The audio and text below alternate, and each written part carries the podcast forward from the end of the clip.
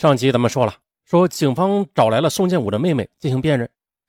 宋建武的妹妹称啊，在这个公司里边还真见过这个人，好像姓徐，不知道叫什么名字。啊，宋建武的妹妹还表示了，虽然他不认识哥哥的客户啊，但是监控中的这名男子他认识，他就是哥哥宋建武的助手。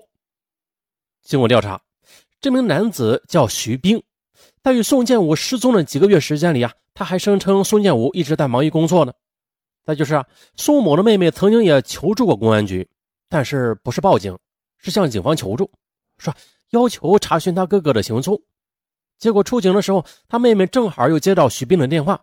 徐斌说：“你放心吧，宋总正在北京和客户谈生意呢。”宋某的妹妹还反映了，自从联系不上宋建武之后啊，这手机呢经常是以短信的形式跟家人联系。徐兵还带着宋建武的家人到处找过，但是都没有找到。综合判断，徐兵有重大的作案嫌疑。在案发现场，警方又陆续的发现了一些零星的线索，比如说欠条是在受害人的衣服兜里发现的，这欠条呢是宋建斌打给徐兵的。啊，通过欠条啊，能够反映出了这死者和徐兵有经济纠纷，那徐兵的作案嫌疑。便进一步加大了。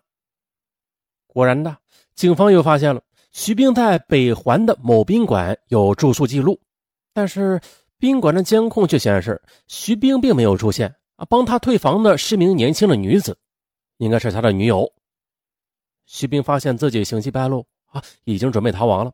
那逃亡路上要有花销啊，还有他原来用来伪装身份的手机，现在已经变成了烫手的山芋。徐兵。很快的将手机转手卖给了网友，并且换取了逃跑的路费。买他手机的女网友反映啊，说当时的这个徐某借他的电话，给他的女朋友打过一个电话，说公司有事了，他要出去一段时间。啊，你记住，每天晚上的十二点钟到十二点十分一定要开机，我到时候跟你联系。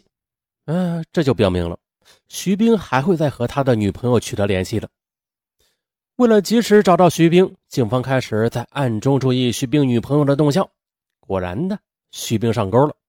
一名男子给他女朋友打电话，说呀，让他的女朋友回另外一个电话，说有事找他。于是他的女朋友就回电话过去了。然后他告诉他女朋友啊，他要离开郑州，说的大概方向吧，是南阳的方向。但至于去哪儿，会在路上再具体和他联系的。经过调查。和徐兵女朋友联系的手机号的机主是名南阳技校的学生，曾经在宋建武开办的培训学校上过课。他呢，应该认识徐兵。警方很快找到了这名学生，可是啊，找他的时候啊，该学生非常的慌张。该学生称了，徐兵让该学生啊用身份证以学生的名义在宾馆里住宿登记。该学生就拿着自己的身份证去了一个宾馆啊，给他开了一个房间。等警方赶去宾馆的时候，徐兵又已经提前退房了，这线索便再次中断。而调查宋建国社会关系网的侦查员表明，就在宋建国遇害之后啊，他的银行卡还有大量的取款记录，而取款地点也很分散。五张银行卡，其中啊有两张因为取款密码错误被锁了，其中呢有两张卡上的钱比较多，每一张卡上面都是十几万。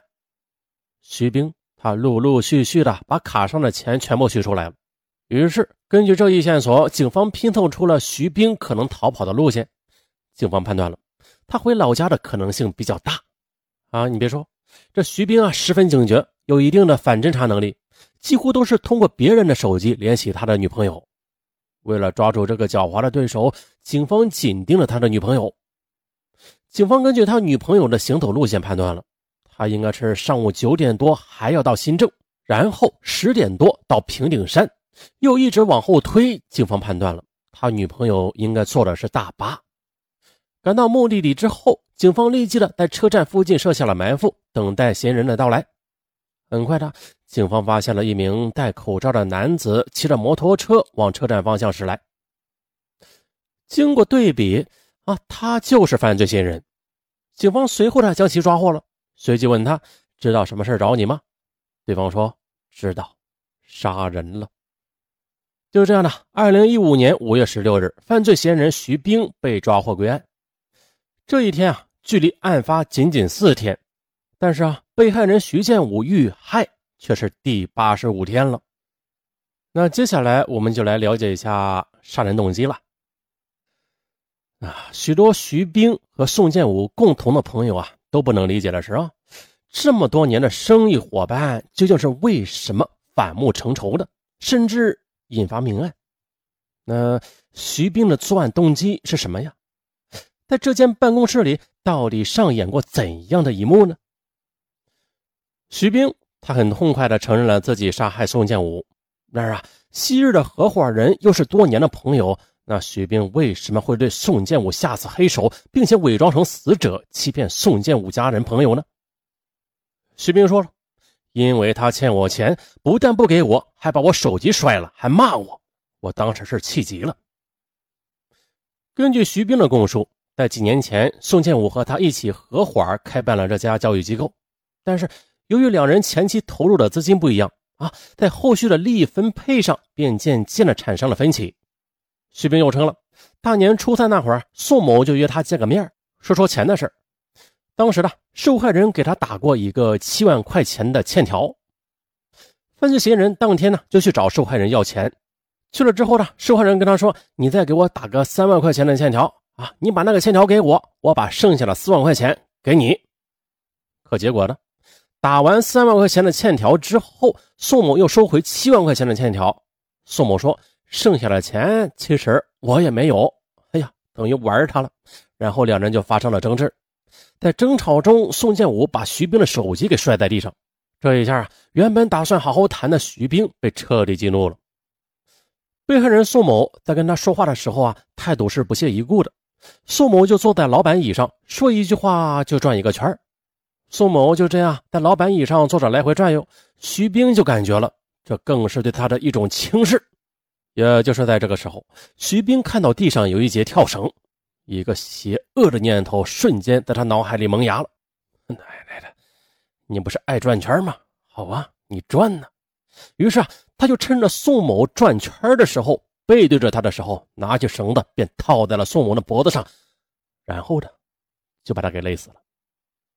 作案后，徐兵比较害怕，便离开了现场。由此，宋某死于转圈。啊，大家没事少转圈而在作案之前，徐斌就已经邀请过两名学生当天晚上一起吃饭的。为了不引起别人怀疑啊，他还是如期赴约了。他很淡定，他去和同学吃饭的时候啊，说是和老板打架了。而这饭局上，其中一名学生就是后来被徐斌利用帮他去贴胶条的靳亚。事后，靳亚回忆了，当天晚上徐斌的表现看不出丝毫异常。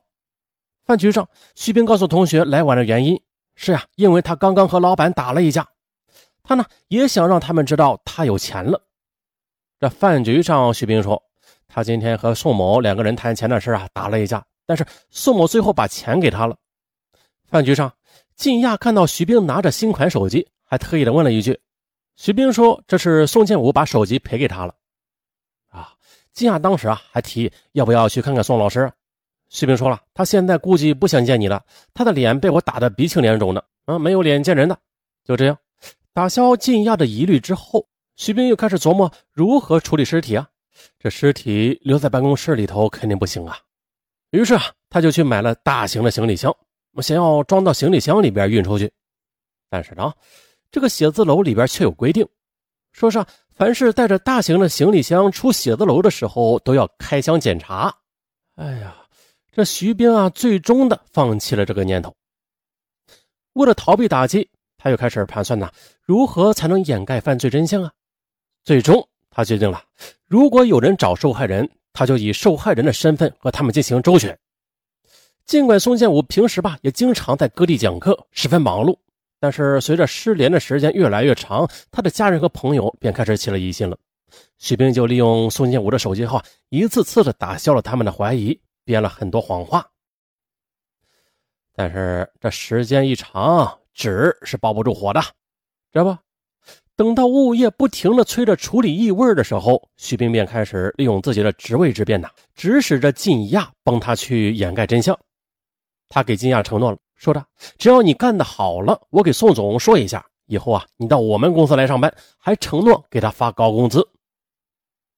徐兵啊，从宋建武随身的包里拿走了银行卡，因为他长期的和受害人在一起嘛，了解他很多的生活习惯。